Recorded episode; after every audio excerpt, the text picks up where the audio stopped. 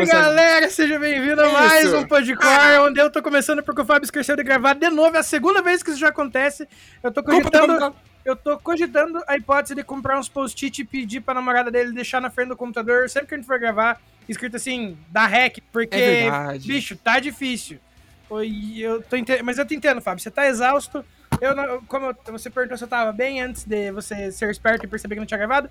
Eu tô bem, Fábio. Eu concordo com você que a amizade dos ouvintes é, é muito importante pra gente, que o feedback é maravilhoso e trocar ideia com eles é sensacional. E eu falei também que esse é o único assunto em que a gente é unânime, porque eu discordo de você em muita coisa, porque você tem direito de estar errado.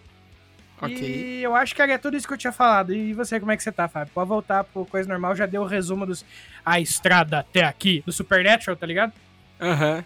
É, deu mais ou menos um minuto aí de falação até eu perceber que não tava gravando. Mas enfim, o Vinícius resumiu pra vocês. Vamos tocando o barco, né? Porque é a segunda vez que acontece. E, querido ouvinte, não vai ser a primeira, a segunda nem a última, tá? Já vou avisando. Cabecinha não tá boa. Mas enfim, tirando o calor, tá tudo bem. Alinhando as coisas. E é isso. Vamos pra mais um episódio foda, Vinícius. É isso? Eu diria mais, eu diria um episódio até icônico. Hum, eu acho que essa palavra é muito boa. É isso. Fica aí que depois dos comerciaizinhos a gente volta. Uh! A gente já volta!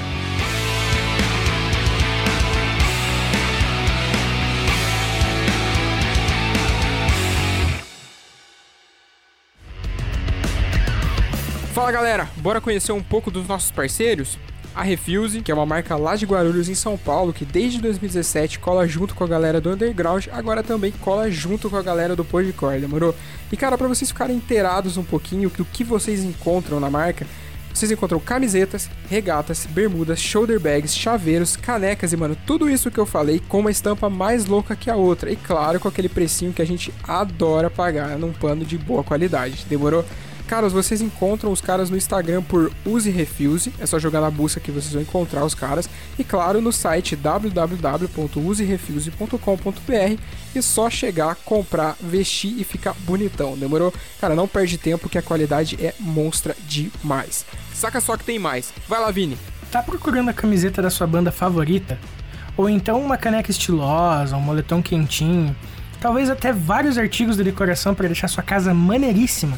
Então, o lugar certo para você é o Armazém do Rock, uma loja especializada em rock e artigos geek, além de outras paradas muito fodas. Para conferir o catálogo dos caras, é só colar no arroba Armazém do Rock e solicitar pelo link na bio.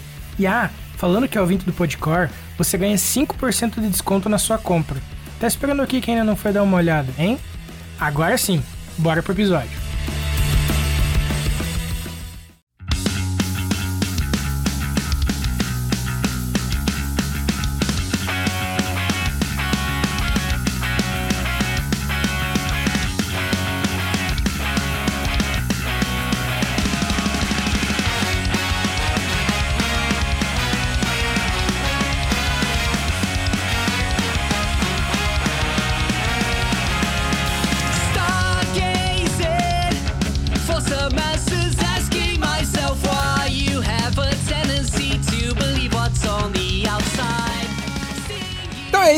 Dessa atrapalhada que aconteceu aqui mais uma vez, tá começando mais um episódio do Podcore, o seu podcast do universo Hardcore. O Vinícius esqueceu de falar isso lá no começo, mas eu já tinha dito antes de começar a gravar.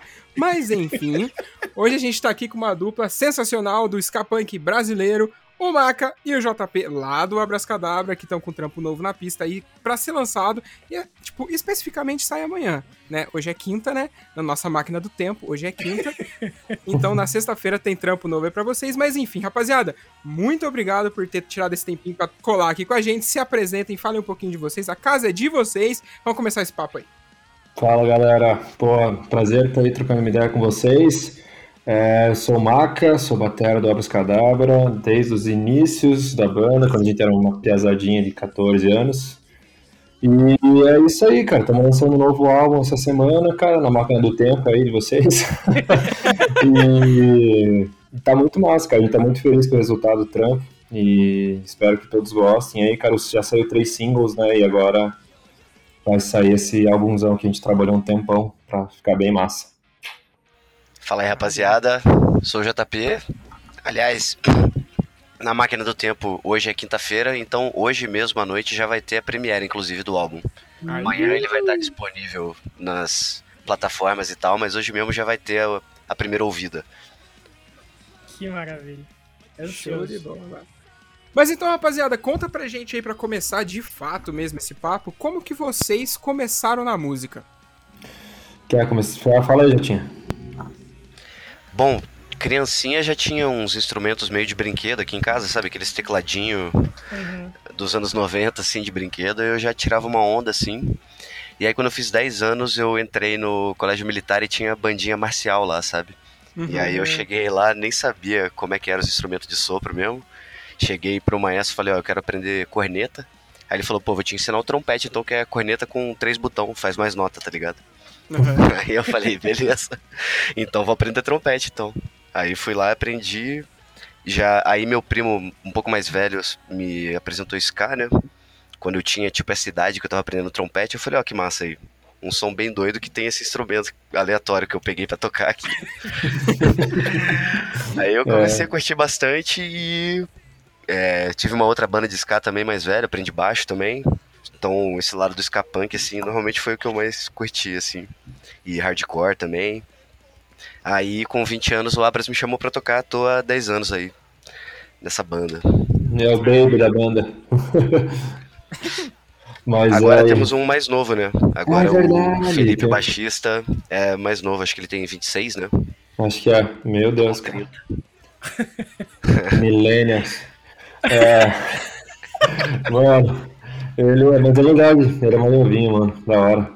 Então, cara, eu também comecei cedo, sei lá, acho que eu tinha quanto, uns 9 anos, 10 anos de idade, e meu pai basicamente queria fomentar uma educação musical pra gente, pra mim e pro meu irmão, e perguntou o que, que vocês querem tocar. Daí eu falei, bateria, dele, puta merda, né, cara? Eu passei por isso, eu te vejo. É, mano.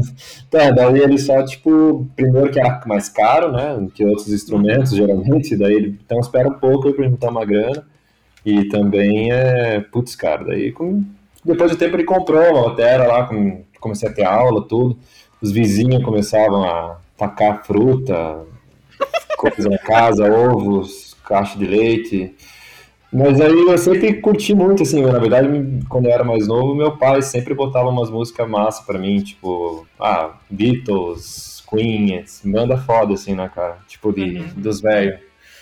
E daí, acho que junto com isso, tinha o The Who, cara, que eu achava o baterista sinistro, e daí veio o interesse de tocar batera. E...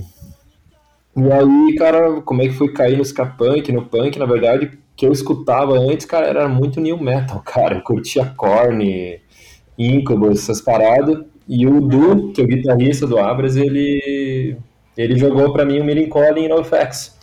E daí eu, porra, que que é isso, né, cara? É muito foda, curti pra caramba e comecei a tentar tocar e pá. E logo depois começou a vir ska junto também, porque o Millencolin no começo tinha bastante, bastante ska, né? E, Uhum.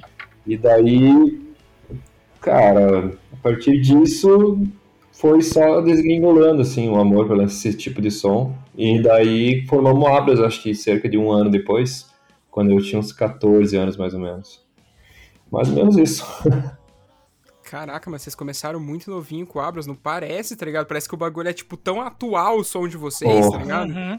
Que, tipo, a, a galera que, por exemplo, conheceu hoje, vamos por assim, os, os discos saiu agora, conheceu pelo disco, não vai imaginar que tem todo um caminho pra trás, tá ligado? Que foda isso, velho. Ah, cara, pô, pesadinha. ah, cara, eu acho que faz parte, cara. Amadurecimento, assim, eu não sei, cara. É, Eu acho que é... a gente não estaria aqui se não tivesse tanto tempo tocando, assim, também, né? Não estaria conseguindo fazer turnê, tocar fora, essas paradas. Então, eu acho que faz parte do processo. É muito massa, na verdade, ver isso daí, olhar pra trás. Uhum. Que foda. Mano, você tocou aí no assunto de tocar pra fora. Qual que foi a primeira vez que vocês saíram daqui? É, Foi 2014, né, já tinha? Foi isso aí. Setembro de 2014, aliás, tá fazendo sete anos agora. Setembro. Foi setembro? Nossa, não lembrava da data A certa. gente acho que é. tinha. Foi 2012 a gente tinha lançado o primeiro disco mesmo, que é o Gramanensis Old School Garden. E aí, 2014 mesmo, a gente lançou o EP é, Fanas em Fangos. E Uhum. aí a gente fez essa turnê para os Estados Unidos a primeira vez. A gente acabado de lançar esse EP. Era É. o turnê do DCP aí. DCP. É, na verdade, também, cara, tipo, a gente sempre quis, na verdade. A gente já tava começando. Quando você é mordido pelo bichinho da turnê, eu acho que você nunca quer parar, na verdade, né?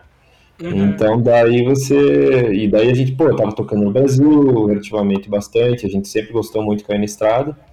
E a gente, cara, queremos tocar fora. Vamos ver o que a gente vai fazer. A gente tem umas músicas pra gravar, vamos gravar e vamos lançar lá fora. Vamos, vamos atrás, vamos. Daí tinha um cara que o Irá trabalhava com a gente na época, foi atrás de contatos e ajudou muito a fazer essa turnê, na verdade. E daí, graças a também a esse, nessa primeira turnê que a gente fez a segunda, que foi em 2018 lá nos Estados Unidos também, que a gente conheceu o Brent, que ele é o, dizem, é o, tipo, o ska, o rei do ska nos Estados Unidos, basicamente. Todo mundo conhece o cara de Costa Leste a Oeste, todo mundo gosta muito do cara, ele é muito sangue bom, ele é uma pessoa muito foda, muito engajado socialmente, em paradas muito massa também. Uhum. E ele ama ska e ele, tipo, é referência de ska pra banda independente, basicamente, assim, nos Estados Unidos, né? Acho que é isso, né, Jotinho? A gente ter conhecido ele em 2014 fez toda a diferença. Pra, Não só pra turnê de 2018 e tal, mas pra tudo que rolou depois também. Até o fato do selo agora também americano lá do. Bad Time. Ele é batera do We Are The Union, que é uma banda que tá no selo também. Uhum, é muito Lançaram foda. um- Esse novo aí, é, lançaram um disco novo esse ano aí também. Bem da hora. Então, é. Então, basicamente, a primeira foi em 2014, depois 2018 e 2019. Né, a gente foi para Inglaterra e para o Japão. Uhum. E se não fosse o Covid, a gente teria ido ano passado de volta e esse ano, provavelmente. Mas daí não pausou tudo, na verdade, né, por causa da pandemia e po- postergou tudo, todos os shows que a gente, festivais que a gente tinha na Inglaterra e na Europa, postergou para 2022. Uhum. Então, estamos na guarda aí. Massa. E, mano, tipo, dessas duas vezes que vocês foram lá pra fora e tal, que vocês fizeram esses networkings por lá, tocaram em bastante lugares e tudo mais, é, qual que foi, tipo assim, lem- parando pra lembrar, é, qual que foi a recepção que vocês, que o som de vocês tiveram lá? Tipo, qual que foi o feedback que vocês conseguiram absorver dessas duas idas? Fala aí, Jotinha. O- Olha, no geral é sempre muito massa. é, todos os shows lá. O- Eu lembro que, inclusive, o primeiro de 2018, que foi em Boston, já tinha Hum. uma galera animadora no show, assim, dançando que nem louco Uhum. no O'Brien's Pub, se não me engano. É, Tive, teve até um, alguma galera que foi. Tinha ido em 2014 e foi. de- mas a gente não tocou em Boston em 2014, né? Então t- eles foram, dirigiram umas três horas pra ver a gente, cara. Isso eu fiquei impressionado. Caraca, que Já no massa, primeiro velho. show, cara. Então, é, a recepção sempre é muito massa mesmo, né? Que nem o Jota falou, cara.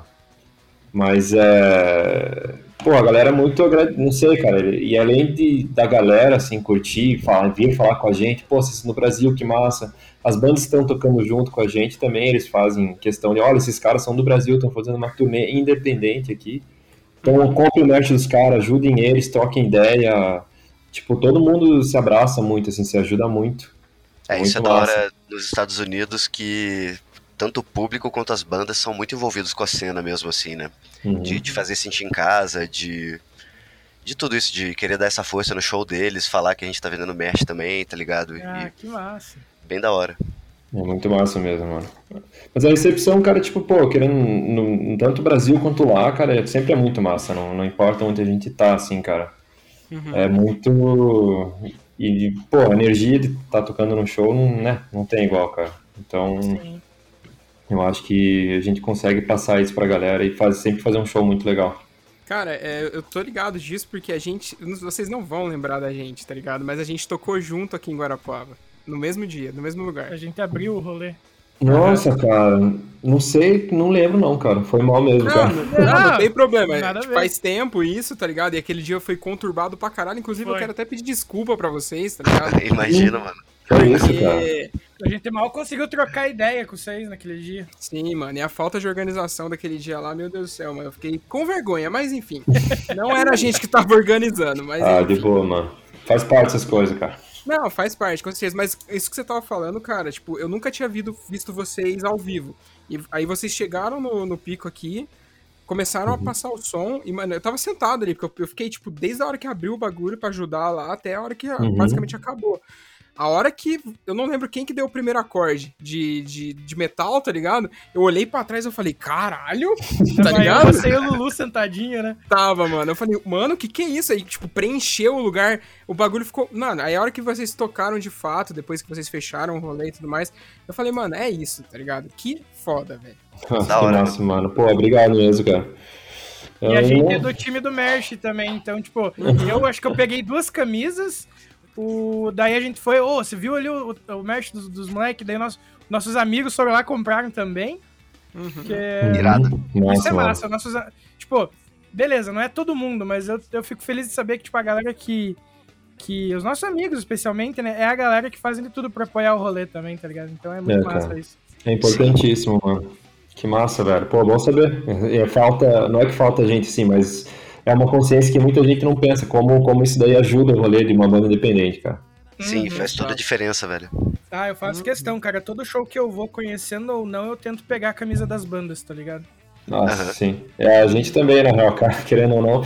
Eu, É. eu- cara, deu um monte de peita, cara, que eu tinha aqui, cara, na época de pandemia aí, cara, mas o que ficou foi tudo peito de banda, cara. Bem dessa.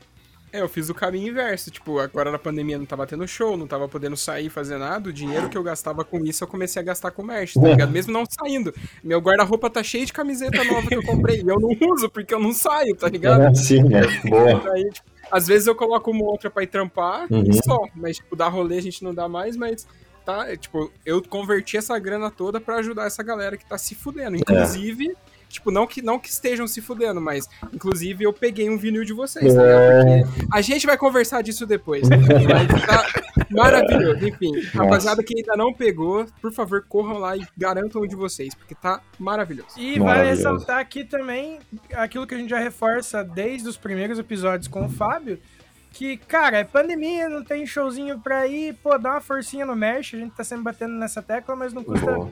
não custa lembrar aí, porque tem Uhum. muita coisa foda, tem muita banda com os produtos incríveis, e você vai pagar, tipo, um valor ok nos produtos de extrema qualidade, ao contrário de você comprar naquelas lojas que a gente conhece, que você paga um valor aos olhos da cara e o produto é uma merda. Então, apoia a cena, caralho. Verdade. Isso aí, mano. Bem nessa. Boa. Vejam lá, abrescadabra.com, tá tudo lá. É isso aí, rapaziada. De- tira tudo do estoque dessa rapaziada. Ah, tá acabando já, mano. Tem que correr, cara. É. Eu vi o, history de vocês hoje falando que só tem 15 unidades, né? Só, É cara. Tá só tem 15 indo. vinis e só tem mais 3 dias de pré-venda aí. É, tá, cara, mas vai acabar, eu acho, facilmente. Ah, mas não, não tinha como não acabar, né? Ah, um vinil bonito pra caralho daquele jeito, não tinha. Porra, valeu, Os mano. caras mandaram muito bem na, na cor mesmo, né? Eu achei muito massa. Mandaram. Aquele splatter no amarelo ficou absurdo. Ficou, mano. A gente tá apaixonado também. É, vocês que são da banda já devem estar com o vinil na mão. Vocês devem escutar todo dia aquela parada, né? Provavelmente. Pior que Cara, não. não, não temos, cara. Não chegou ainda? Não Ainda chegou. ansiosos pra ter na mão essa parada. Por enquanto É. tá, em- tá em Londres, na casa do troço, e a gente tá só terminando os trâmites de importação, Uhum. mas já é pra chegar mês que vem aí, no começo do mês que vem, a gente já envia pra galera. Uhum, Então massa. vai estar nas mãos de todo mundo aí. com certeza. Maravilha. Ah, então foi a foto do troço que eu vi segurando o vinil, então? É, isso aí. Foi, Ah, Cross. tá. Pode crer. Exatamente. Saiu da República Tcheca, que é a fábrica, e foi pra Londres e virá pra cá. Maneiro. E, ó, aproveitando pra entrar nesse assunto aí, até eu nem, nem tá aqui pra perguntar, eu conversar sobre isso, mas já que vocês deram a deixa, é, é compensa mais mandar fazer a parada lá fora, atualmente? Hum, é relativamente semelhante, cara, o preço. A gente deu uma certa pesquisada aqui, mas é, que eu lembro, assim, aqui é um pouco mais caro ainda, falar a real. Mas tem que considerar também daí questão de tributação de fora e também a parte de que é bem muita tributação, na verdade, que daí, se for para pensar, talvez valha a pena fazer aqui. Porém, como era o contato do cara da, da gravadora, então daí a gente meio que não, vamos fazer com ele e a gente vê para trazer para cá. A gente tá acertando, como o JP falou, essa praia de importação. Mas é, é, é que é, é um aqui no Brasil acho que só tem duas fábricas né, que fazem. A Polisson e mais uma que eu não lembro agora o nome da outra. Então, e daí quando você. Acho que o Splatter, que era hum, mais caro do que a gente está pagando, do que está sendo o custo desse lá da República Tcheca. Pode crer. se não me engano. Mas é. Ah, cara. É caro de qualquer forma, vou te falar. Mano, nós tava falando até um pouco antes de começar a gravação e tal, né, também. Hum. Tipo, mas- e fora do, do Abras Cadabra, o que, que vocês fazem além da banda? Tá. Eu, eu sou engenheiro empresário, cara. Trabalho com in- inspeção em indústria na parte elétrica e mecânica. Nada a ver. É, nada a ver, cara, tá ligado? Mas daí as minhas férias geralmente são as turnês da banda. Pelo menos essa parada, por exemplo, ser autônomo, você consegue é, tirar suas próprias férias né, e fazer o que você. Tipo, você consegue organizar para fazer as suas férias no tempo que você quiser, né? Então, muita banda independente trabalha dessa forma. Todo mundo tem um certo trabalho por fora, além da banda, né? E é autônomo para poder fazer o que você realmente gosta. E o Jota, estudante, né, meu amigo? Isso, eu tô estudando música, é, bacharelado em música popular na Faculdade de Artes aqui de Curitiba foda, também. Mano. Foda, mano. E eu faço frila de trompete, de voz também. E Uhum. baixo faz um bom tempo que eu não, não toco e ninguém me chama. Parece que depois que, que você toca trompete, tá ligado? Vê que você toca sopro, ninguém mais vai te chamar pra, pra tocar nada, cara. Só querer sopro, tá ligado? É, tá preso com esse instrumento aí, Jota. É, certeza. Mas aí, ó, quem tá ouvindo também, se precisar de um baixista, de repente, aí, do vocal, também. É. O vocal Também do. Jota, o vocal do Jota é lindo, cara. É bonito mesmo. Valeu. Mas é. Então, geralmente, tipo, a galera tem outro trampo aí. E o Mamão trampa com sites também. Ele, ele- eu não sei exatamente. Ele, ele, tra- ele faz site e tal pra galera e organiza essas paradas. É, trouxe também tra- designer, web designer. E o, e o trouxe ele trabalha fora também com captação de som, cara, produção musical também. Ele faz essas, essas duas, duas linhas de trampo aí. E mais ou menos isso, cara. Filipinho tá estudando para concurso também. A galera tem que pagar as contas no fim do mês. Né? Mas- Exatamente. Mas querendo ou não, a gente, fica muito feliz que na verdade para mim já é um sonho realizado a gente fazer uma turnê para fora e não sair no preju. Então paga, paga tudo, é, entra um pouco de grana e tal, cara, e cada vez está sendo melhor e mais massa, tá sendo cada vez mais experiências cada vez melhores, cara. Ah, que massa, mano. E além do melhore Abracadabra- cada vez mais, né? Eu tô tocando com o Rabo de Galo aí também. Ah, é verdade. E é um som da hora também, punk rock. Quem estiver ouvindo aí, acho que vai curtir. Belíssima banda. Eu acho que. Ô, Vinícius, me corrija se eu estiver errado. O Snipes falou da Rabo de Galo quando ele veio Falou. aqui. Eu acho que falou. Falou. Nas da hora. indicações ele até indicou. Uhum. Que massa, uma bandaça mesmo, mano. E tocou junto já, né, Jota? Tocando, inclusive no lançamento do, do Welcome, que foi o último disco, né? Se eu não me engano. Uhum. A gente chamou eles, o Aurin Style, que é uma banda da hora daqui de Curitiba também. Uhum. Eu acho que foram eles dois, né? Uhum, acho que foram sim, cara. Foi um Da show hora. bem massa. Que massa. E, meu, aproveitando então, falando das bandas e tudo mais, como é que vocês enxergam esse cenário do ska punk que a gente tem aqui no Brasil? Nossa, cara, é... já teve muito mais bandas, né, cara? Quando a gente era adolescente tinha altas, tinha Boi Mamão, tinha Scuba, até Skunk tinha uma pegada mais ska, cara. Uhum. É... Dentre outras, cara, tipo, agora não consigo lembrar de todas as. Como é que é? Hannah Grave também, que a gente curtia pra caramba na época. Sapo Banjo, que ainda toca também. Mas é. Cara, Escamundos. Escamundongos também. Porra, é verdade, voltou a tocar também, né? Sim. É, é, Quando a gente era adolescente, até, cara, realmente tinha uma cena mais viva, assim. Hoje em dia tá surgindo outras bandas também, Caos Lúdico, né? Que é uma banda massa de Brasília. É, Não consigo ler, tinha tem Scatla também, não sei como é que eles estão lá no, em Uruçanga, não sei. É Criciúma, não sei se eles estão tocando ainda. Mas é. Cara, é que o Ska tem uma parada, por exemplo, não querendo divers- separar nada, mas, por exemplo, o, é, eu, a gente sempre foi um pouco também, o Ska sempre foi um pouco fora da cena punk, assim, pelo menos desde quando a gente começou a tocar, né? Então a gente sempre era a banda de ska diferente que tocava nos rolês, assim, quando a gente começou a tocar. Então rolava banda, pô, sei lá, Debutantes, 99, é, Oscão, ou então Sugarcane, que a gente fazia, tocava junto várias vezes. E a gente era banda diferente que tocava, banda de ska e tal, e... Então nunca, sempre foi uma coisa junto, assim, com essa cena punk, hardcore, underground, assim, nunca foi um... Quando a gente começou a tocar, na verdade, não, não, eu não via como uma cena de ska punk, não, não, não, não lembro de ter, na verdade. Uhum.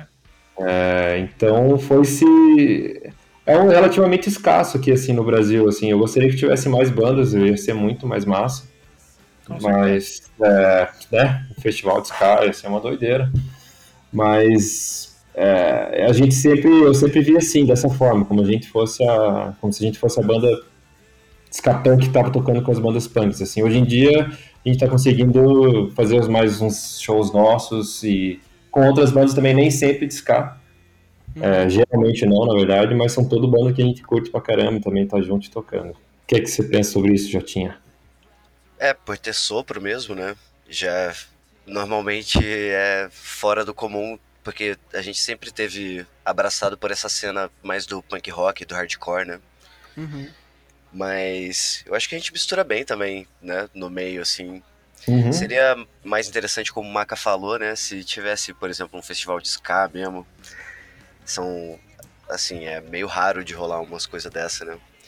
Mas o estar junto da cena punk rock hardcore é muito bom também. E tem a ver com a gente, então é, pode ser diferente assim, mas acho que é interessante estar junto no meio. Lá fora você vê realmente mais mais show especificamente de ska punk, assim. Então Uhum. todas as bandas têm sopro e tal, sabe?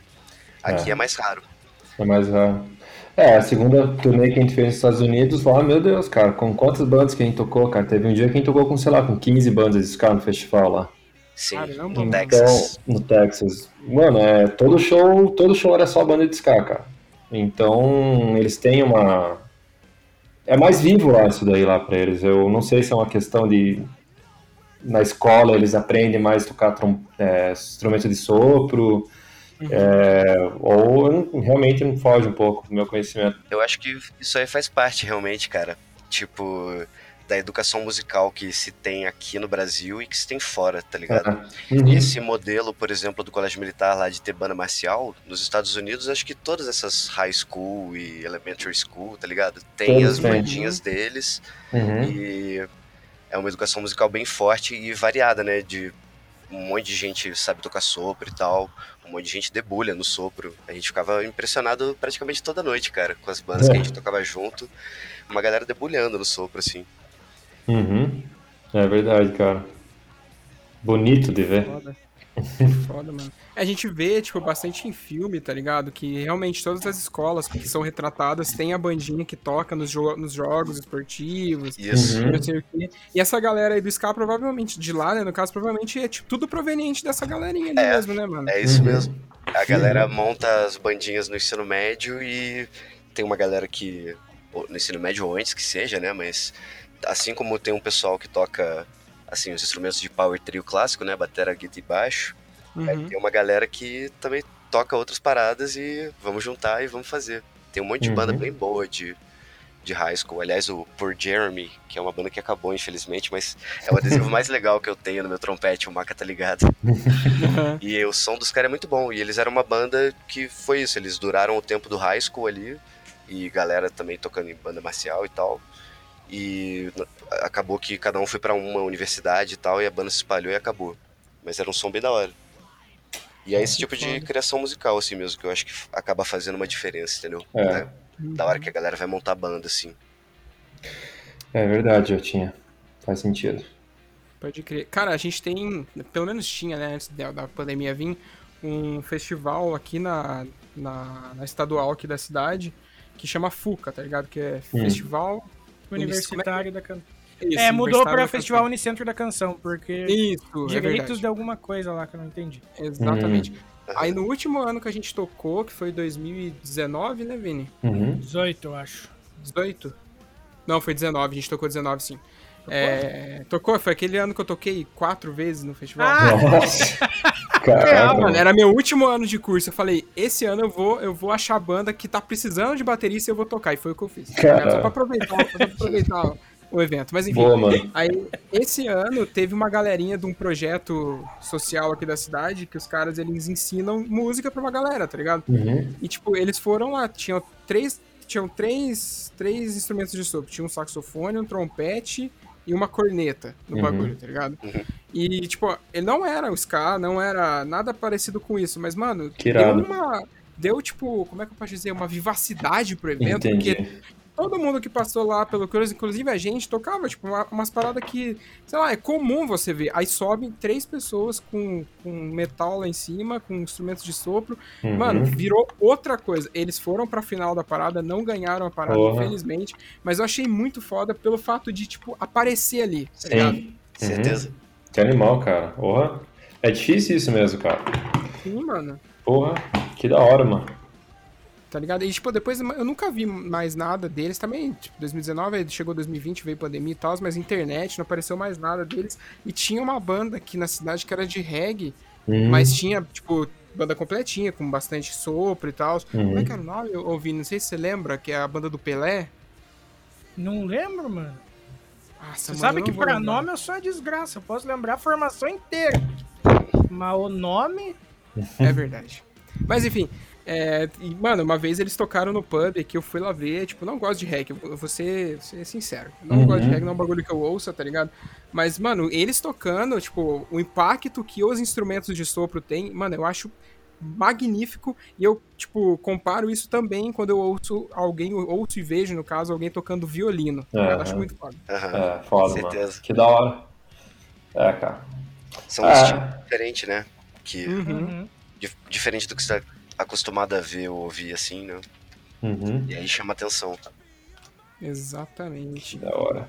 Eu sempre tive vontade de aprender instrumento de sopro, mas Nossa. nunca, nunca tive oportunidade. Eu acho a coisa mais linda, mano. Juro pra você. Mas é Mas- assim. Pra mim, não, nunca, nunca, rola. nunca rolou, assim. Nunca deu certo. É, cara, pra mim, eu sempre achei massa também, mas, mano, é, deve, é muito foda, mano. Primeiro começa com a embocadura, que é uma parada bizarra. Você tem que fazer um, um barulhinho a tua boca ali, pressionar contra uma parada pra fazer um som e daí ainda tirar Uhum. nota em cima daquilo. Mano, nem a Sim. pau. Bem mais fácil com a batera, cara. Aham. E eu queria tocar bateria e não consigo, velho. Eu Não tenho também não. coordenação, Eu, tá ligado? aham.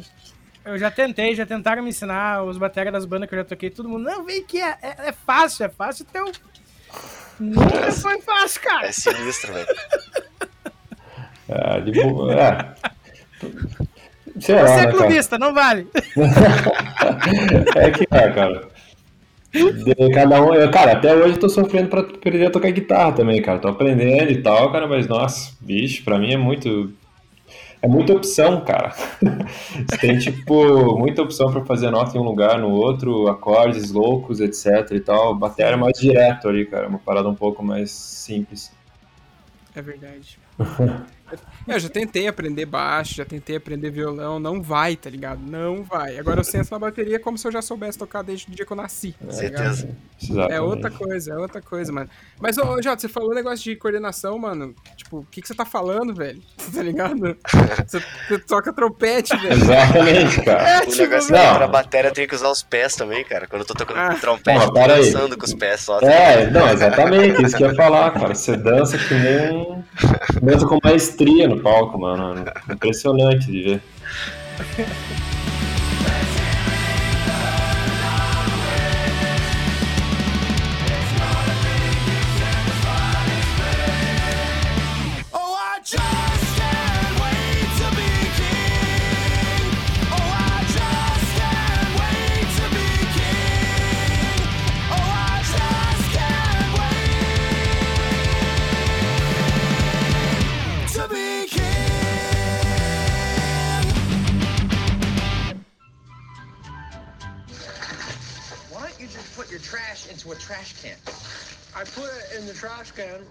to take it outside, dude. Yeah, but you could skip a step by first putting it into the can. And you can shut the hell up, man.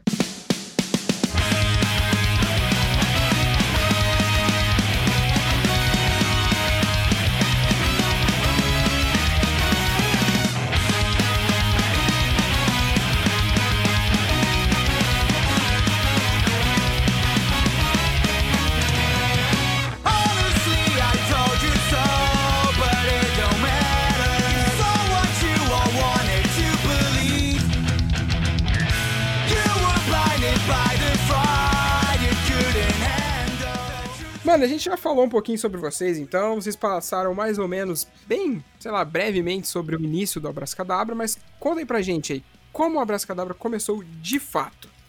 De fato, cara. Bem, eu lembro. Se... Eu, a gente acho que estava no primeiro ano do ensino médio. E daí o Trouxe e o Du, cara, eles tinham uma outra banda, que era acho que Canegundas, o nome. Uhum. E daí eles me chamaram pra tocar a batera. Isso daí 2003, se não me engano. E daí a gente, pô, começamos a ensaiar, nós três, se não me engano, e não tinha baixista ainda. Então, e não tinha sopro ainda também, cara. Uhum. Isso, daí depois de um tempo a gente chamou um amigo nosso, o alemão, que foi o primeiro baixista do Abras. Nossa, é, ele tocava guitarra, aprendeu a tocar baixo, basicamente, no, na banda, tocando. E quem tocava trompete era o Rizzi. Ele não sei, acho que o trompete, os primeiros sopros foram aqueles lá do Santa Maria, né, Jota? Eu ouvi dizer, era tipo isso. O Santa Maria acho que teve uma banda marcial também em algum momento, mas acho que quando vocês estavam lá já tinha sido dissolvido isso, mas tinha um armazém com, com uns sopros lá, assim. É, daí, como tava lá parado, de repente apareceu na casa do troço, assim. daí a gente começou a ensaiar os trompetes, daí depois quem. Bem, ensaio, começamos a ensaiar, cara. Como o primeiro show que rolou foi no 92 graus aqui em Curitiba. Uhum. É, e, na verdade, na primeira foi no Santa Maria mesmo, se não me engano. Daí depois no 92 graus e começamos a tocar. E isso foi 2003, né, cara? E a gente demorou relativamente bastante para lançar um álbum. A gente em 2007 gravou um primeira demo assim com um primeiro EPzinho de três músicas. A gente ganhou um, um concurso da Federal aqui de Curitiba. Uhum. Então a gente gravamos três músicas num estúdio massa aqui, cara. Então a gente aproveitou para gravar esse sonzinho e junto a gente fez umas gravações caseiras também, colocamos junto. O Trouxe já estava começando a mexer com essa parte de produção musical.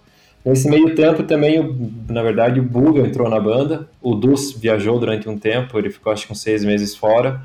E daí entrou o Buga no lugar dele, nunca mais saiu, porque é um piá bom demais. Canta horrores, canta, toca muita guitarra e compõe maravilhosamente bem. É. E daí entrou o. Teve bastante troca de, de instrumento de metal. Entrou- acho que teve um. Quantos, Jota? Eu não lembro, cara. Foi- Nossa, deve ter sido umas 10 pessoas que passaram pela linha de metal do Abras, assim, nesse meio tempo. Uhum. Então teve muita gente, muita galera sangue bom e tal, e daí vai seguindo para outros rumos da vida, né, e tal. Mas, é, e aí, acho que em 2010, né, Jotinha, você entrou, 2011. 2011, 2011, daí entrou, acho que junto, putz, cara, pô, acho que meio que junto com, com você um pouco depois o Japa no baixo, né, Isso. e o, e o Lepcão, que era do Ludog também, ele saiu e foi pro, e daí entrou o Mamão. Uhum. e ficou bastante tempo nessa formação. E recentemente, né, o Japa também foi fazer outras paradas e o, jo o Filipinho, que durante um tempo o Filipinho ele tocou trombone no Abras, porque o Mamão estava morando fora, morou um ano fora, então ele tocou algum, vários, alguns shows com a gente. E agora dele acabou saindo quando o Mamão voltou, mas agora voltou pro baixo. Pode crer. Então, o Filipinho, ele mora em, em Blumenau também, ele não mora em Curitiba. Mas a gente já viu que dá certo e, e vai dar boa pra caramba também. gente. Quando voltar a ter show, que a gente tá louco pra voltar a tocar. Então, acho que resumindo, assim, brevemente, a história é essa, assim, cara. Se tem alguma coisa que eu esqueci, Jotinha? Não, é isso aí mesmo. Acho É que doido, né? A estreia do Felipinho no baixo não vai ser a estreia dele na banda, na real. É. Ele já fez show no trombone. Exatamente. Mas então, daí, junto, com- finalizando a história, a gente né, gravou esse primeiro EP, acho que em 2007, 2008, por aí, né, já tinha, não lembro. Aham. Daí depois o Grandma, Nan- o Grandma, é, Grandma Nancy em 2012, Funness and Fungus em 2014, Welcome em 2017, mas lançamos em 2018, se não me engano. Isso aí. E agora E agora Make Yourself at Home, né, 2021. Espero que o próximo álbum não demore tanto pra sair. Não vai, não. Pode crer. Mas então, tipo, desde a primeira conversa pra criar o Abracadabra, ele seria uma banda de ska punk. Desde a primeira, cara. A ideia era, sempre foi essa, cara. Eu acho que porque a gente curtia muito, já se curtia muito Rebecca Fish, Goldfinger, cara, Leslie Jake, no Millencolin que tinha no começo também, né? Muito ska, NoFX também tinha bastante, hoje em dia quase não tem. Então, a gente sempre teve esse. Achava massa, cara. Era diferente, tá ligado? Não, e não tinha nenhuma banda que a gente via tocando isso aqui em Curitiba no, no momento, assim, naquela época. Então a gente, como eu falei, tinha muita banda que a gente via show quando a gente era mais novo e não tinha banda ainda, mas depois deixou de existir. Então a gente, porra, vamos, vamos fazer essa parada aí, cara. Desde a primeira conversa a ideia foi essa. Que massa, mano. É da hora que, tipo, vocês persistiram no caminho e estão aí, tipo, explodindo, tá ligado? Que foda isso, velho. É, cara. É, é um caminho. Cara, tamo. É muito massa, tipo. Acho que as pequenas vitórias, assim, de todo dia. Tipo, pô, a gente tá tanto tempo na estrada, tocando um monte, a gente sempre curtiu muito cair na estrada e não importa, assim, as- muitas vezes acaba dormindo num lugar, tipo, bem zoado, cara. Hum, E depois de certo tempo você começa a ver, tipo, pô, tá cada vez mais legal, assim, estamos tá, tamo tocando em shows, casas de shows melhores, tamo, tá rolando umas paradas mais legal, estamos conseguindo viajar para fora do Brasil tocar, ah, sabe? E daí também tá numa gravadora, assim, cara, tipo, isso daí era meu sonho de adolescente, tipo, porra, tocar numa banda, viajar para fora do Brasil entrar numa gravadora lá do, fora do Brasil. E agora tá rolando, assim, então é uma coisa que, sabe, é muito trabalho, cara, e ainda tem muito trabalho para chegar um- até onde a gente quer chegar, mas a gente vê que tá, tá acontecendo, tá ligado? Isso que é o mais massa. Que foda, mano. E é tudo fruto, tá ligado? É tudo fruto. Uhum. Cara, vocês falaram ali do, do, do Make Yourself at Home, né? Uhum. Amanhã, né, na nossa maquininha do tempo, que amanhã ele sai. Uhum. É, como que foi o processo de produção e gravação dele? É, Quer falar um pouquinho, Jotinha? Fala essa daí. Que eu me lembre, no, é, já final de 2019, antes de pandemia chegar no Brasil, assim, a gente já tava com algumas demos de ideias iniciais, assim, de composições, né? Que a galera fez em casa com violão e cantou, né? E começou a se encontrar ali no, na Smart Desenhos até, que é do Uhum. Lepcon, que é ex-trombonista e que também a galera da Smart Desenhos trampa nos, nos clipes nossos, inclusive o de Carol Life, foram eles que fizeram. Uhum. E tem um estúdiozinho lá, assim. E a gente foi lá gravar umas ideias iniciais, assim, de é, juntar uns sopros, nisso que só tinha voz e violão e tal. E o Troço já tinha mandado umas coisas um pouco mais é, produzidas, com banda inteira, assim, que eu me lembre. Uhum. Mas umas coisas sem sopro também, pra pensar no sopro e tal. Uhum. E aí a gente começou a ter essas ideias lá. Daí chegou a pandemia. Aí quando chegou a pandemia, a galera começou mais a trocar só os áudios, assim, né? De longe, sem se encontrar muito. É. E no Welcome eu lembro que foi uma parada que rolou bastante, assim. Foi, era a gente se encontrar com violão e com trompete e Uhum. sopro que, que fosse pra fazer esses arranjos, assim. E dessa vez foi tudo mais pela internet, né? No fim das contas É. que não é tão bacana, mas Não. ainda assim eu acho que o resultado foi massa. E Uhum. começou a ficar bem da hora quando a gente conseguiu a chácara lá em Piraquara para poder ensaiar num local isoladão assim. A gente Uhum. se encontrava semanalmente para ir passando essas músicas e continuar criando o que tinha para criar assim. E o ambiente da chácara em si, daí era tipo essa pegada que eu tava mencionando do Welcome, assim, da galera tá se encontrando mesmo para fazer. Eu acho que pelo menos pra mim, faz uma diferença bem da hora, assim, sabe? A parada Uhum. mais orgânica mesmo, né? Com certeza. E nessa parte eu lembro que era bem massa, cara. Ficar isoladão lá, era tipo uma viagenzinha pra ir pra Piraquara ali. Uhum. E a gente tinha nosso tempo pra fazer a parada e se encontrar e tal. É. Acho E aí foi lá que a gente gravou também, né? Foi. Acho que foi quanto? Uns seis meses aí, quase todo final de semana, a gente se encontrando, passando ali, sei lá, quatro, cinco horas tocando. É, todo final de semana pra ir. Porque as ideias, como o Jota falou, as ideias foram sendo feitas separadas, né? Passavam pra mim, por exemplo, ah, tenho essa ideia de, de música.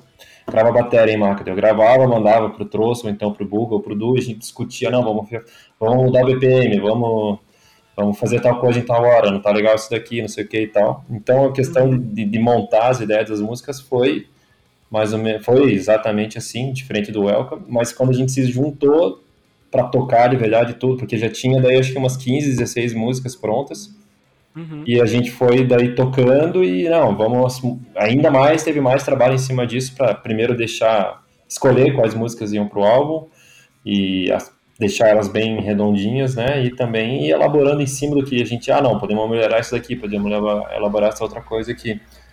E mas esse tempo que a gente passou tanto ensaiando quanto gravando lá depois nessa mesma chácara foi muito massa. Tipo, a gente acho que pra mim eu não quero nunca mais gravar de outro jeito, cara.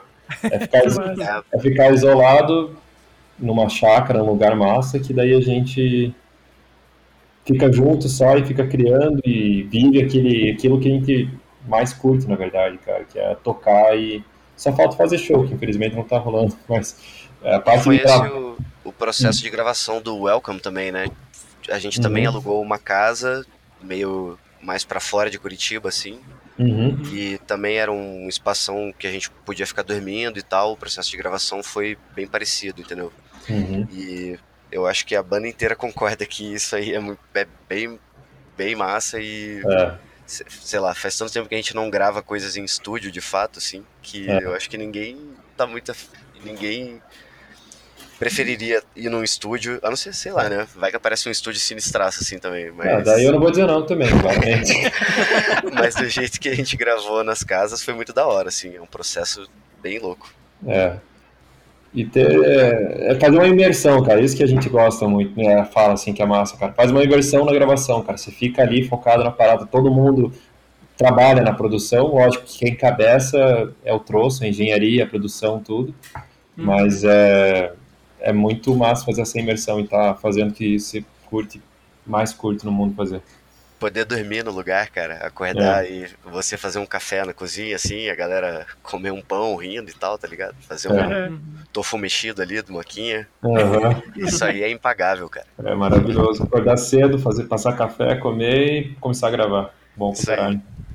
Que foda, mano. Eu acho que é isso que dá a diferença, né, mano? Porque, tipo, a gente não teve essa experiência, né, de ir pra um lugar isolado e fazer todas essas paradas. A gente só teve experiência de ir pra estúdio mesmo e, tipo, final de semana, duas horinhas no estúdio e vai embora. Uhum. Quando você dorme no lugar, você, tipo, basicamente vive a experiência da parada. Se acordou, você veio com um riff na cabeça, você dá dois passos, você consegue executar a parada. Se você Uhum. faz isso estando na sua casa pra ter que ir pra um estúdio, até chegar no estúdio, você esquece a parada. É, Com sim. certeza. Uhum, com certeza. É, cara, é, se vocês que puderem fazer isso um dia, eu recomendo. É uma experiência maravilhosa. É bom pro caralho. E, tipo, até nessa vez também, tipo, pô, a gente teve um amigo que conseguiu emprestar pra gente a casa, né? Então, às, às vezes essas paradas, a gente sempre, tipo, essa parada DIY, DIY né, cara? Faça por você mesmo. Então, a gente é, ah, não sei, acho que dá um um gosto a mais na coisa, a gente fica com mais, mais sangue nos olhos, talvez, cara, e a gente tem mais, é mais foda fazer, eu não sei, é muito massa. Pode crer. E, mano, falando sobre um pouco sobre a assinatura de vocês com a Bad Time, que Uhum. vocês pincelaram mais ou menos lá no começo do programa, falando sobre o lance do- dos Estados Unidos e tudo mais. Uhum. Conta pra gente como de fato isso rolou. É desde 2014? Isso já e vinham sendo, tipo, havendo conversas e tudo mais? Ou o bagulho aconteceu agora com a pandemia, com o lançamento desse novo disco? Como é que Uhum. rolou? Cara, a gente, desde o começo do trabalho do Mike lá na, na Bad Time, a gente, putz, a gente já achava massa e queria fazer parte, né? Mas, pô, a gente tá no Brasil, então tem essa, essa difi- certa dificuldade, assim, eu acho. Até de. Ah, porque eles estão numa cena lá, a gente tem outra aqui, por mais que a gente já foi pra lá, né? O que que eu. E a gente mandava e-mail, mandava material, mostrava interesse, e ele falava, porra, massa, mas né, agora não dá, infelizmente e tal, não sei o quê teve alguns e-mails trocados, assim, mas ele, a gente né, já, já se conhecia, assim, pelo menos por troca de e-mail. Então, o que aconteceu foi que em 2014 a gente conheceu o baterista da banda que fez parte da nossa turnê, o Survey Sass, ele tava to... ele já é o Brent que a gente falou, que é o rei do ska, e ele, pô, já conhecia muita gente e tal, e ele basicamente, a gente fez essa amizade com ele nessa turnê e se manteve. Em 2018, quando a gente falou, cara, a gente quer tocar de volta, estamos com o álbum para lançar. Ele escutou e falou, cara, beleza, eu vou ajudar vocês. E ele estava trabalhando como booking de, do MXPX, do Goldfinger, se não me engano, né? Que massa. Aham.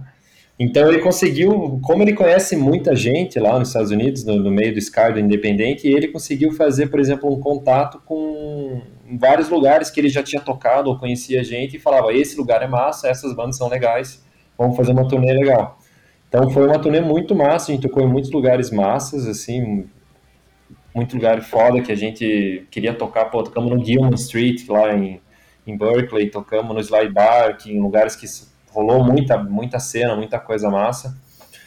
É, e então ele, mais uma vez, então ele estava na jogada, né? E agora a gente também, a gente, antes de lançar esse álbum, a gente começou, ó, estamos umas músicas aí e tal. Vamos, e querendo ou não, a gente começou, a receber alguns e-mails de algumas gravadoras, alguns selos, tipo, oi e tal, vamos conversar, não sei o que e tal. E a gente perguntou para ele assim, falando, cara, a gente recebeu esses e-mails aqui, você conhece essas gravadoras? Ele, cara, não, não conheço. A gente, ó, a gente tem música e a gente quer lançar um álbum. Vamos. Tem algum lugar que você indica que a gente poderia ir? Conversar com alguém dele, cara, a única pessoa que eu que eu indicaria, que eu falaria que faria alguma coisa 100%, que eu boto minha mão no fogo é Bedtime Records.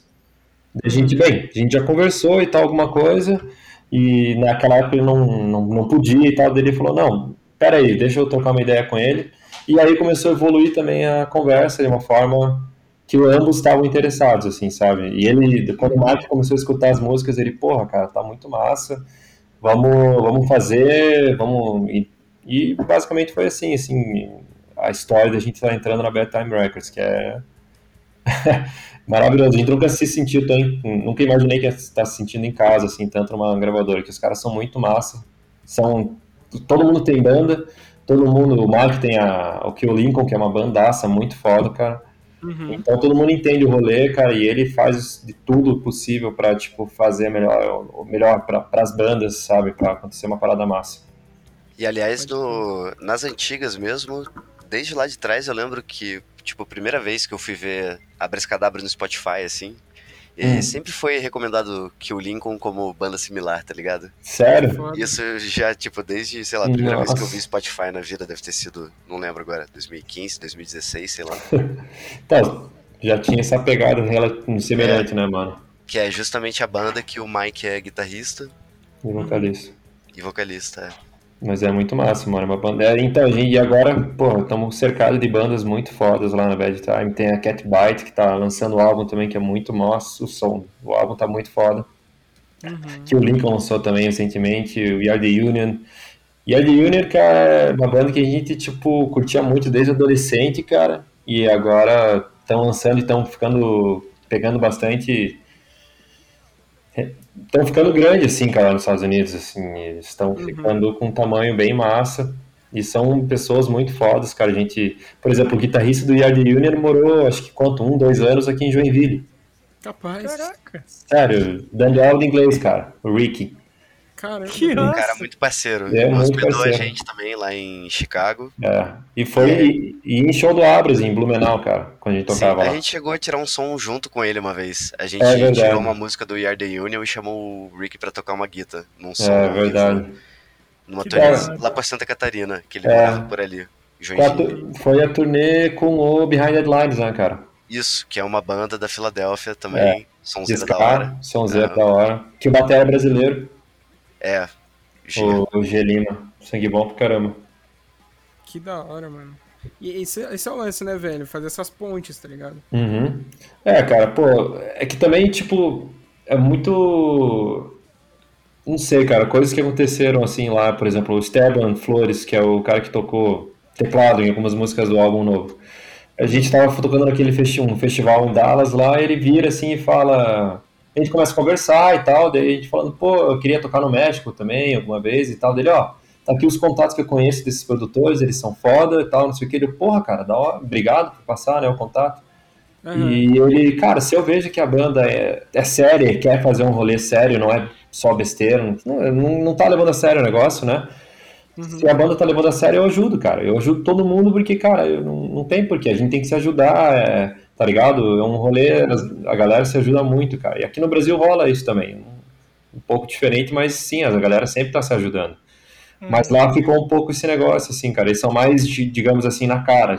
Que tem que. As bandas têm que se ajudar e, e essa parada de comprar mesh e tudo é uma coisa que eles fomentam muito isso, é muito massa. Que foda, mano. E, pô, é, entrando um pouco num, num assunto diferente, Hum. é, observando o catálogo da Bad Time, a gente consegue, tipo, notar que o catálogo é feito basicamente por bandas e artistas né, que lutam contra racismo, homofobia, Uhum. machismo, todas essas pautas sociais. Uhum. É, a gente consegue perceber, tipo, não essas pautas em específico, mas, por exemplo, na Carol Life de vocês, aquele lyric maravilhoso, metendo Valeu, pau nesse filho da puta desse Bolsonaro, tá ligado? Sim, Nesse é, desgoverno. Exatamente. Tá ligado? Sim, mano. A, a pergunta é a seguinte: é, qual que é a, a opinião de vocês sobre sempre ter essas pautas sociais dentro do som e sempre levantar essas causas pra galera começar a entender? Quem não entendeu ainda, né? Porque a galera tá começando, graças a Deus. Uhum. Mas quem não entendeu ainda, começar a, a ligar o radarzinho pra isso. Cara, inclusive o disco novo do We Are The Union fala um bocado Uhum. de questões de transfobia também e Uhum. etc. É uma pauta que, inclusive, dentro da Bad Time mesmo, tem outros sons ali também de outras bandas que falam a respeito de algumas coisas dessas que são importantes, com certeza, serem lembradas. E tem clipes maravilhosos, aliás, um desse disco novo, Ordinary Life, do We Are The Union, tem um clipe bem da hora de Boys Will Be Girls, se eu não me engano é o nome da Uhum. música. Bem da hora.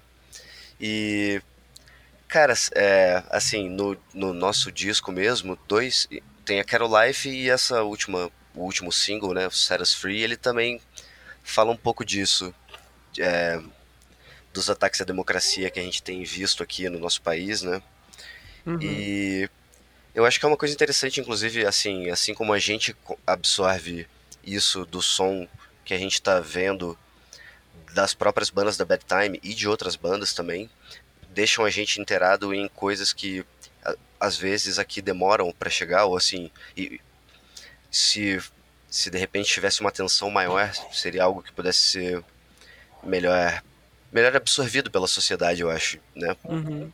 E da mesma forma a gente espera e imagina que a gente falar dessas coisas também consiga passar um pouco da realidade do Brasil para quem tá fora ter uma noção do que tá rolando também, né? Uhum. Cara, eu acho que também o som, na verdade, para começar, né, punk, ska, hardcore, sempre teve essa ligação, cara. Questão social, política é, e de, da pessoa ser quem ela quer ser, cara, independente do que, sabe? E eu acho que é muito importante continuar tocando sempre nesses assuntos e falar sobre abertamente na música, em qualquer, qualquer ambiente possível, entrevista, música e tal, porque se não for falado, não, não, não, não se, não, sempre vai se manter do mesmo jeito, né, cara? É importante que as coisas mudem e que as pessoas entendam que cada um é, tem direito e total direito de ser quem ela, ela, ele quer ser, na verdade, né? Diferente do que a sociedade acha que é certo para ela ou ele. Então, sempre tem que ser abordado e mais uma razão pela gente se sentir em casa, eu acho, na Bad Time é, é isso também, que as pessoas, as bandas são engajadas em, uma, em questões muito importantes e que a gente considera muito importantes também para serem defendidas e debatidas e, e aceitas no mundo inteiro e, e realmente, cara, aqui no Brasil também todas essas questões que estão acontecendo te- tem que ser falado e tem que ser colocado para fora porque é um absurdo tudo que está acontecendo, cara. Exatamente. Perfeito. Inclusive a, a coletânea também do Ska Against Racism Uhum. é da Bad Time É também. da né? Bad Time, é da Bad Time. Legal. E é muito massa, mano. Maravilhoso. É temática, to- todas as músicas tratam sobre. Uhum. Legal. Os caras, eles têm uma posição muito foda, cara, muito massa. Até, na verdade, na, na como é que é, na, o Jeremy, cara, é um que vai estar junto é, é muito foda, cara, que vai se fazer a, entrevista com a gente no quinta-feira. Ele tem uma banda Jerry e ele tem uns canais Cartoon Network, cara, que é, é basicamente ele faz versões de tudo em versão ska. E ele é da Bad Time também, cara. Pô, ele fez, tocou, botou Damned um tempo atrás do Blink, botou umas músicas tipo mais pesadona também. Então o cara é extremamente criativo, multi-instrumentista, canta. O cara, ele, um tempo atrás agora começou a rolar show de volta. Mano, você viu pra quantas pessoas que ele tocou lá nos Estados Unidos, Jota? Ele tocou pra, sei lá, umas mil, não sei quantos que eram, cara. Era um público grande. Era um Um público grande evento pra caramba. parecia bem da hora lá mesmo. Que foda. Muito E foda. ele é trombonista do We Are The Union também. Também. É, tudo, galera, tudo misturado, né, mano? Tudo conectado. Aham. Cara, é, vocês já tinham, né? A gente já comentou isso aqui, que vocês já tinham um contato massa com o exterior por conta das duas vezes que vocês já viajaram, né? Uhum. 2014 e 2018, fazendo as turnês dos álbuns e tudo mais. Mas com a assinatura com a Bad Time, vocês acham que isso vai, tipo, agregar ainda mais em questões de exterior, tá? Não questão Uhum. de, de tamanho e tudo mais. Uhum. Mas você acha que, vocês acham que a ida de vocês ou a ampliação de vocês ali fora vai ser maior depois dessa assinatura? Eu Olha, acredito que sim. Eu acho que sim também, cara. Na verdade, é. A gente espera muito e a gente já percebe um pouco, eu acho que também de uma movimentação. Por exemplo, os vinis lá nos Estados Unidos tem duas variantes na Bad Time. Uma já vendeu relativamente bastante e a outra já acabou. Caraca. Então, e eu não lembro quanto que era a tiragem de cada uma, mas era um número alto, assim, bom, um número bom. Acho que era Uhum. cerca de 150, 200 vinis cada.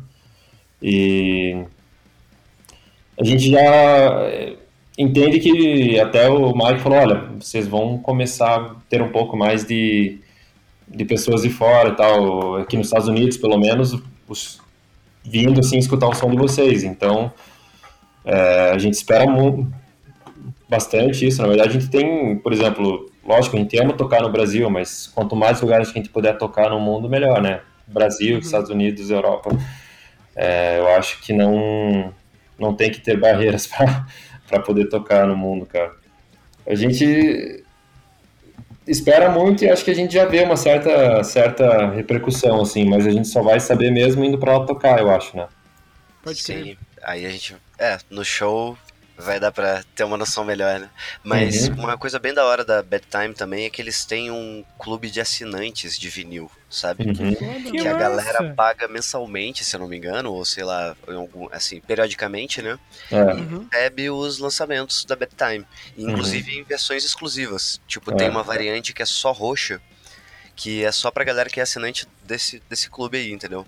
A gente viu foto hoje, pela primeira vez, aliás, né? Dessa variante É. roxa, pessoalmente, que Uhum. começou a chegar pra galera lá nos Estados Unidos, que é desse clube aí. Então, é, E-. A Bet, é, a Betime conseguiu fazer um movimento, mas que a galera. Muita gente lá, tudo que sai pela Betime, a galera quer ver qual é. Então o cara conseguiu fazer um, um movimento muito massa. O que, que você ia falar, Jotinha? Não, é isso aí. E eu acho bem doido esse negócio das variantes também, né? Uhum. Que os caras põem. E é, uma delas que esgotou já, inclusive, era outra roxa também, né? Com amarelo. Ficou da hora Uhum. também. Mas assim, é o. Esse nível de detalhe, assim, sabe? De carinho com o. Com o produto ficar da hora, como a gente falou já no começo do episódio também, né? Você ter a Uhum. certeza de que o produto que você vai ter em mãos é uma parada da hora, de um nível que tem uma galera que assina periodicamente pra receber tudo que vai sair, porque bota fé que tudo que vai sair vai ser da hora, né? Isso é massa de ver. Uhum. Que Que foda, mano. massa, mano. Tem uma parada aqui no Brasil assim, é. Eu não lembro da onde que é. Não sei se é da Polisson. Não deve ser. Mas tem um bagulho que você assina também, mas é mais pra artista, tipo, de MPB, tá Uhum. ligado? Aham. Não é uma parada mais, tipo, da nossa, da nossa área, assim, do nosso escopo. Mas é, é mais ou menos desse naipe também. Tipo, você paga uma mensalidade, né? E todo mês você recebe um vinil aleatório de uma Uhum. banda ou um artista aleatório que é deles, tá ligado? Que, é, que é da curadoria deles. E eu acho que falta, falta mais isso aqui, cara. Sendo bem Falta. sincero, mano. Com certeza, falta. Que da hora. Não sabia, mano. Vou dar uma pesquisada aí, ver qual é. Acho que eu vou, vou perguntar pro, pro Luiz, amigo nosso, que ele assina lá. Ele, ele Uhum. pegou uns esses tempo atrás, daí eu passo pra vocês. Massa, mano. Da sim, hora. Show. Uhum. E, mano, pra gente fechar esse segundo bloco, é, fala pra gente aí, como que vocês avaliam o Abracadabra desde o início até agora com esse novo lançamento? cara, cara, eu acho que amadureceu, assim, questão de talvez dar uma definida um pouco mais no som, que é o Abras, não que antes não tivesse, assim, tava talvez experimentando um pouco para outros lados e agora ficou um pouco mais centrado. E as letras, assim, também deram uma, uma, uma amadurecida, talvez, não sei dizer se é exatamente isso, mas deu um, um norte, assim, bom, assim, a questão de composição, de letra, deu uma, uma boa crescida, assim, no meu ponto de vista. Maneiro. Isso com certeza mesmo. E até é, por a gente começar a sacar melhor como gravar e tal, né? Desde quando o Troço morava no Brasil aqui também, o Fanes em Fangos a gente gravou no quarto dele, assim, sabe?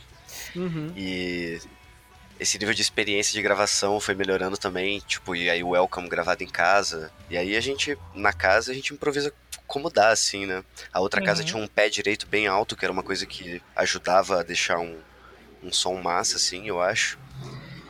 E. Mas é isso, né? Tipo, vedar a janela daí com cobertor e uma almofada e colchão do jeito que dá Uhum. pra fazer acontecer uma sala de gravação, ou mais de uma, se for o caso, né? É, colocar edredom em cima do bumbo da bateria para não sobrar muito, essas paradas. Isso.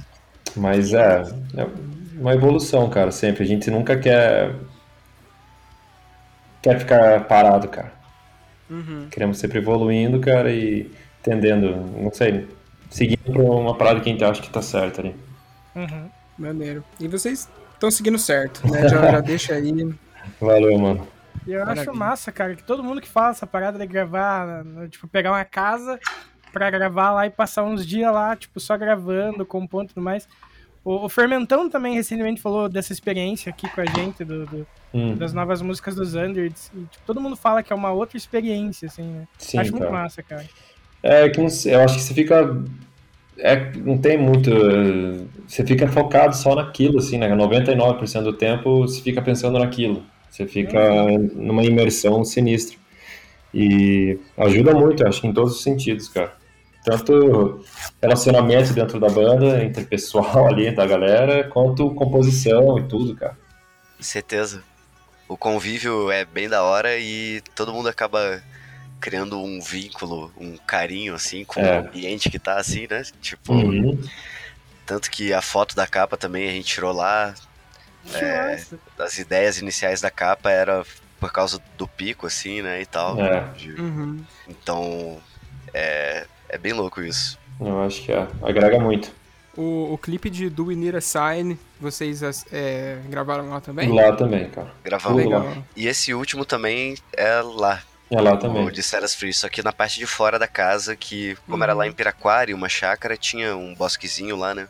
Uhum. Então a gente foi à noite com os holofotes e gravou de noite do lado de fora, mas era assim, é, 50 metros da casa, sabe? Bem, É. bem do lado ali mesmo. É bem massa.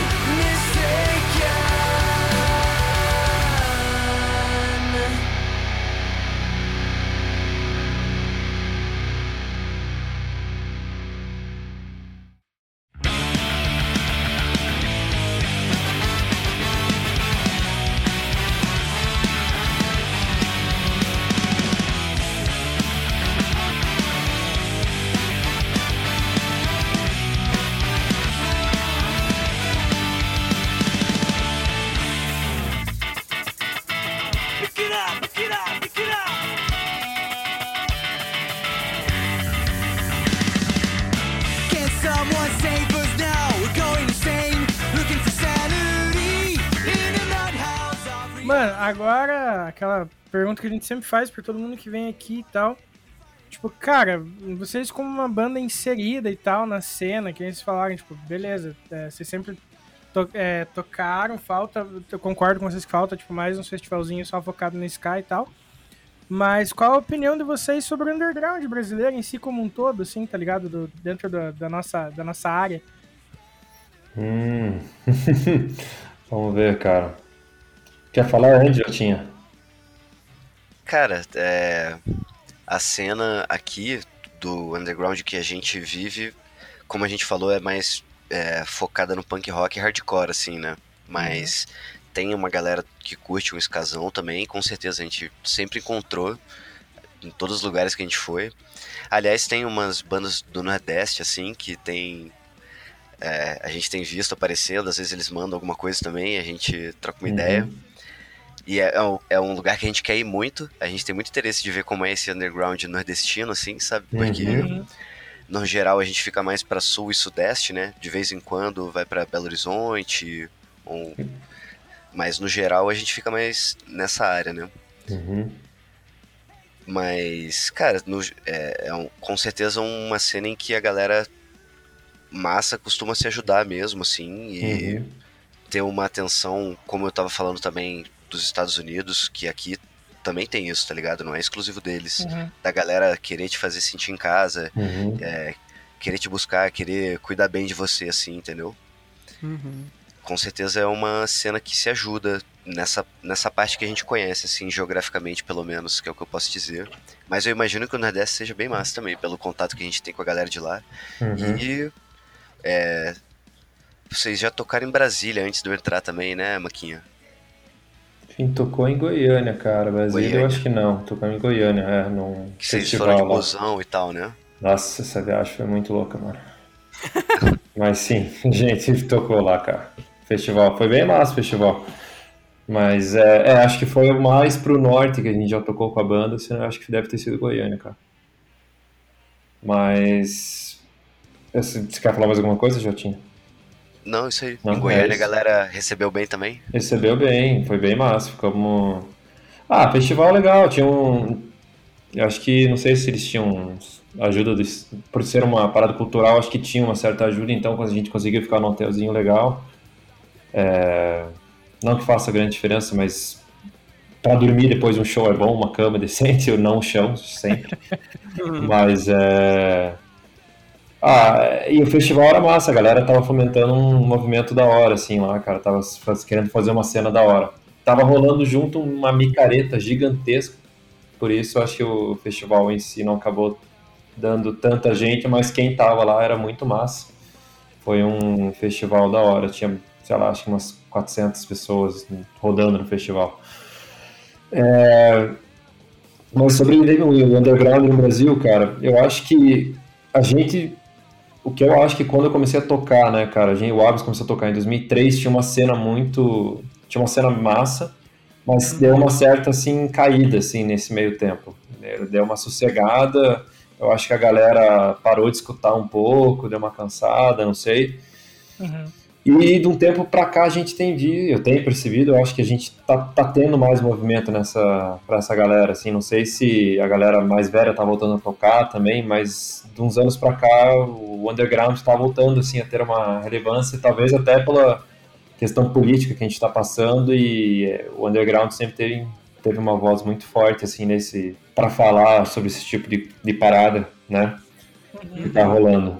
Então eu acho que o underground brasileiro, cara, sempre como o Jota falou, tem muita gente que, que se ajuda, mas eu acho que cabe muito mais gente, cara. E é um lugar, cara, é um ambiente muito foda, maravilhoso, que traz muita, muito questionamento, cara, e muita coisas que, muitas coisas que a gente, por exemplo, a gente vê coisas que tem que melhorar no mundo, no- né, no Brasil, no mundo, e questiona e vai atrás, tá ligado? E, e para mim, isso é o underground, assim, pessoas se aju- se ajudando e colocando a verdade, assim, pra, pra galera refletir, pensar e ir atrás de um, um país melhor.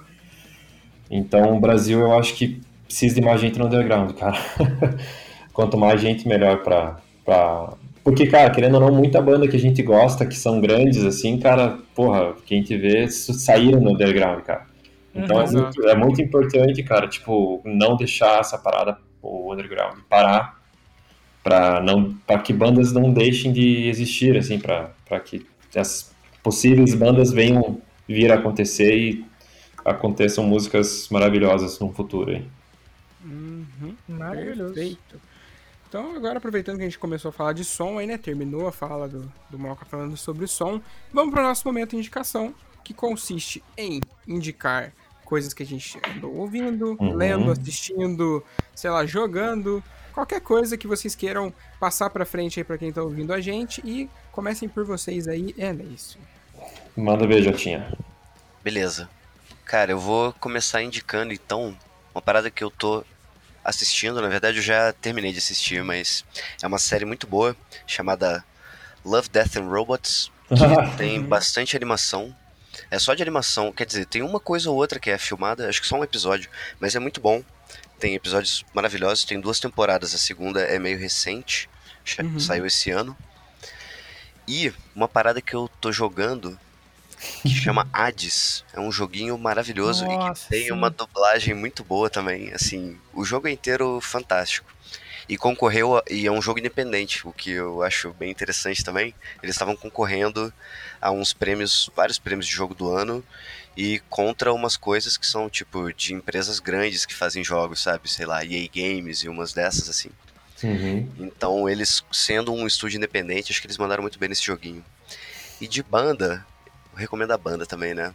Um Friends of Rombi clássico, Nossa, que quem bom. não conhece é, deveria ouvir. É uma banda australiana muito boa, punk rock Uhum. hardcore nervoso, e Uhum. que inclusive foi um dos sons que a gente é, teve como referência de timbre, assim, né? De distorção das guitas dele e tal, Pro pra esse novo disco álbum. novo. É. é, era uma das coisas que a gente usou como referência, assim. Uhum. Legal. Recomendo, muito bom. Friends of Romp. Friends of Rome, belíssima banda. Bem, cara, de, de livro, cara, eu comecei ali agora a arte zen de consertar motocicletas. Cara, meu pai me deu, é muito bom o livro. Que massa. Vale a pena ler, cara. E que mais? Deixa eu ver, cara. De banda eu tenho escutado muito Cat Bite, cara, que é do, do, do Bedtime Records, cara. Uhum. Turnstile, cara, que é banda que surgiu, não surgiu agora, mas cresceu muito no último álbum deles aí. É muito bom o som dos caras. Ah, eu acho que, que o Lincoln tem escutado também, tem que falar do chefe, né? mas, mas é uma bandaça, cara, é muito bom o som dos caras, vale a pena escutar. Eles lançaram um disco esse ano também, que é meio recente. É. Lançaram. Esse ano teve um bocado de lançamento bem da hora. É, Teve, dentro da Bad Time mesmo. Do que o Uhum. Lincoln, do We Are The Union. Uhum. Bad Operation acho que saiu esse ano, ou foi fim do ano passado. Fim do ano passado, muito bom essa banda também, cara. Também é muito bem da boa. hora. Cara, Sugar Cane, cara, eu tenho escutado o último álbum, a produção tá muito foda. O Capelé tá mandando bem pra caralho também, cara. Que mais, mano? Nossa, um pouco difícil lembrar, eu fico escutando música o dia inteiro. Trampando e escutando música. Mas eu acho que é isso, cara. Tem uns, cara, série que eu vi ultimamente, cara, eu vi uma do HBO que é Mare of Easttown, cara. Boa pra caramba, policial bem louco. Cheio de plot twist, vale a pena ver. Massa. Eu acho que é isso, mano. Maravilha aí. E aí, Vini? Cara, de banda que eu tô ouvindo, eu tenho ouvido bastante Origami Angel, que é um duo que toca um, sei lá, um Midwest emo ali, essas paradas que vocês sabem que eu escuto sempre. Tenho ouvido bastante Broadside Boa. e Double Play, cara. Tenho ouvido bastante também, que sempre tá nessas trilhas sonoras aí, o, o EPzinho do Double Play, volta e meia tá Uhum. tocando aí nas trilhas sonoras que Fileta manda demais também, né? Banda incrível. Foda. Ah, cara, de podcast eu acho que eu não conheci nada novo recente, então. E jogo. Eu tô revisitando o Dragon Quest XI, que eu não cheguei a zerar ele originalmente, né? E eu ganhei de presente a versão S dele, né?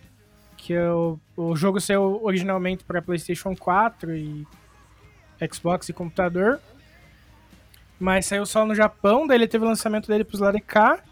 E daí foi feito um port pro Nintendo Switch. E nesse port os caras aumentaram a história do jogo, tá ligado? Que da Aí hora. eu- e a galera ficou, cara, como assim? E daí eles fizeram a versão S, que daí faz o port da versão do Switch pro Play 4. Então ele tem um downgradezinho no gráfico, pouca Aham. coisa.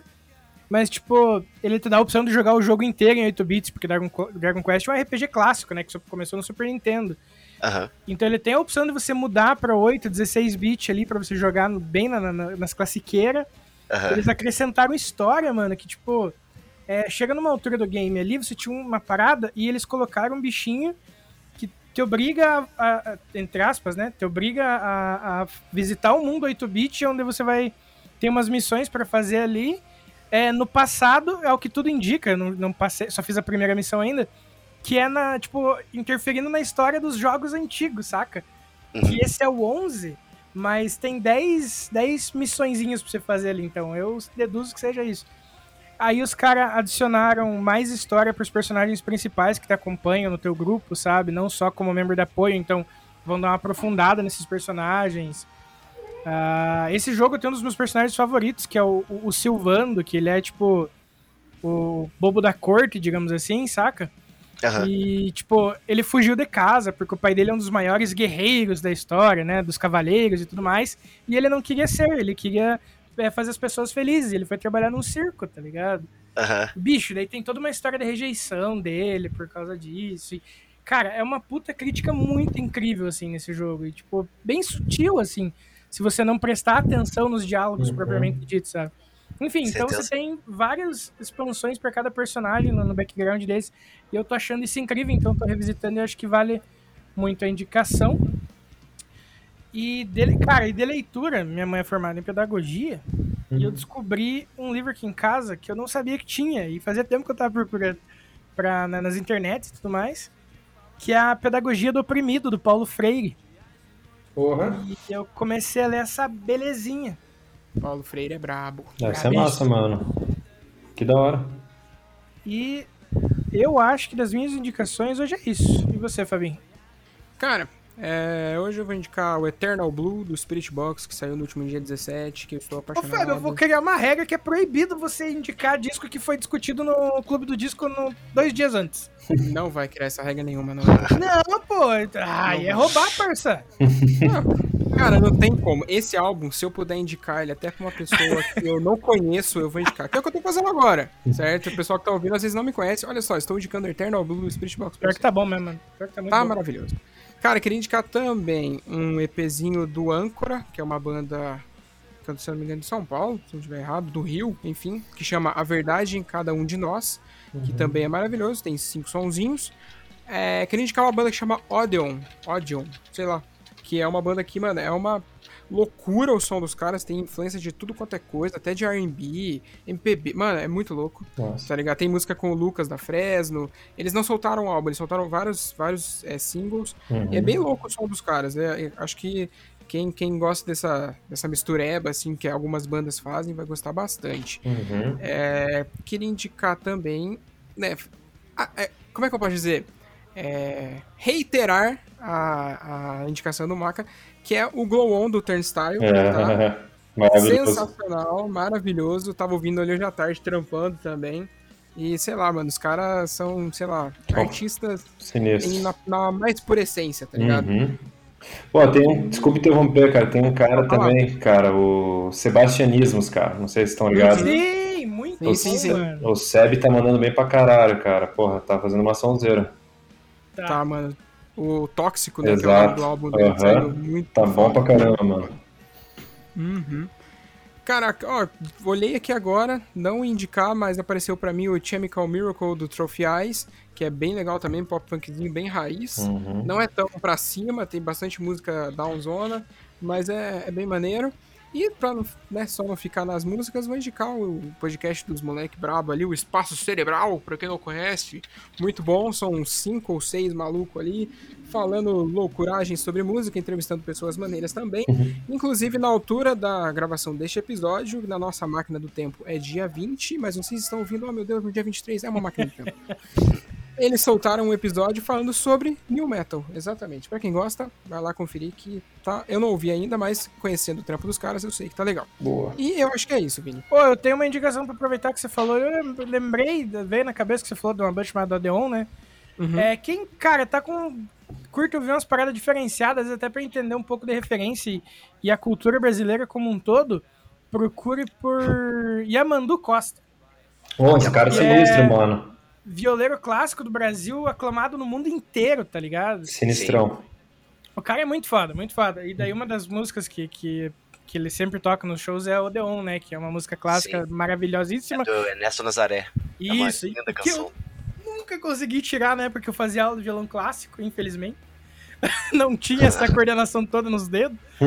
Mas, enfim, quem curte ouvir umas paradas diferentes, tem esse cara é acerto na certa. É foda. Aproveitando aí, ó, duas recomendações, então, o Ernesto Nazaré, que foi quem compôs Odeon, que foi inclusive uma das bandas indicadas aí. E Chiquinha Gonzaga, que é quase contemporânea, também maravilhoso. Muito bom. Show eu com certeza vou demais. procurar, que eu adoro ouvir essas paradas. É muito bom. Nossa. Da hora. Maravilha. Mas é isso então, rapaziada. Tá terminando mais um episódio do Podcore, mais um episódio sensacional. Lembrando, né, como já disse no começo, digo no final também, que a sua amizade, a sua companhia, a sua audiência são de extrema importância pra gente. Vinícius, eu estou errado. Não! A gente já reforçou isso na entrada também, porque é bom sempre lembrar, mano, porque a gente tá aqui trocando ideia e tal, mas é, é muito divertido porque vocês vêm falar depois, pô, conheço os caras, não sei o que, os caras são foda, ou conheço a banda, pô, os caras já tocaram aqui uma vez. Então, tipo, a gente gosta de trocar essa experiência com vocês também. Isso faz com que seja cada vez mais único. Pô, que massa.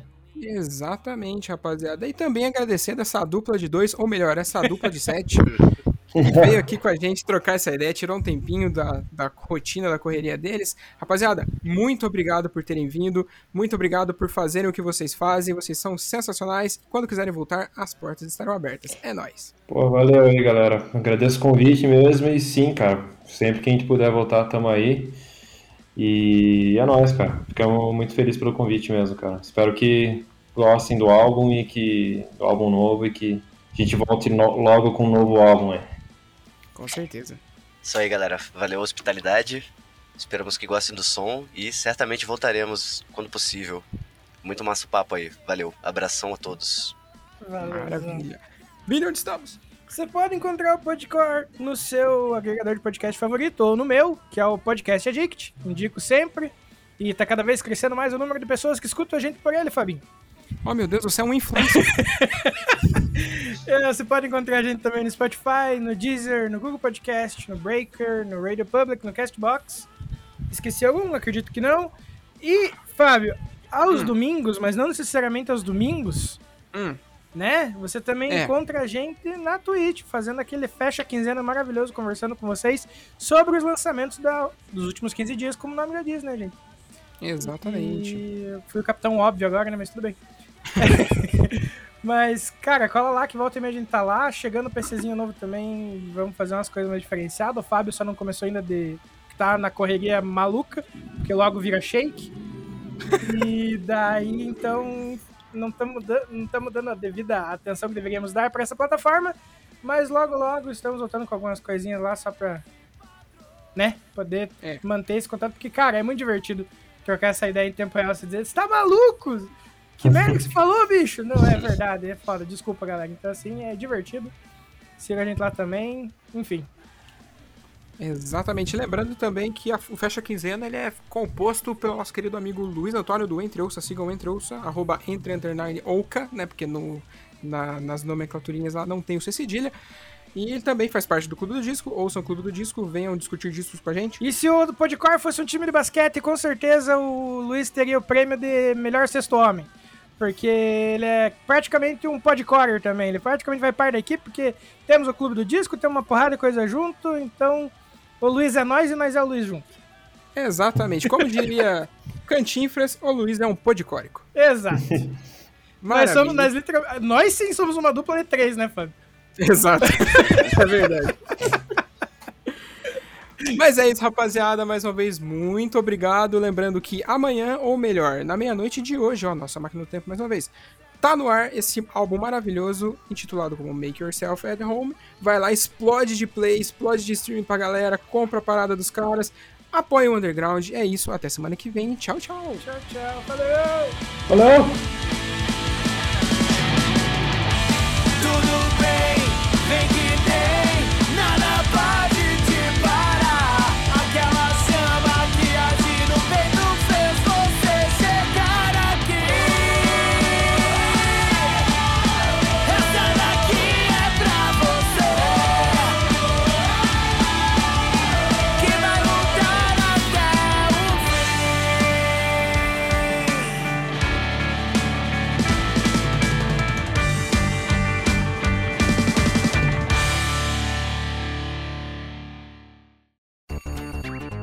E antes de terminar aqui, lembre que se você tá afim de conhecer uma marca foda que apoia e vive o underground, é só colar no Insta e jogar na busca Use Refuse ou pular pro site www.userefuse.com.br e também conhecer uma loja zica de acessórios do mundo do rock e do mundo geek. Cola lá no arroba Armazém do Rock que é sucesso demais. Perde tempo não, falou!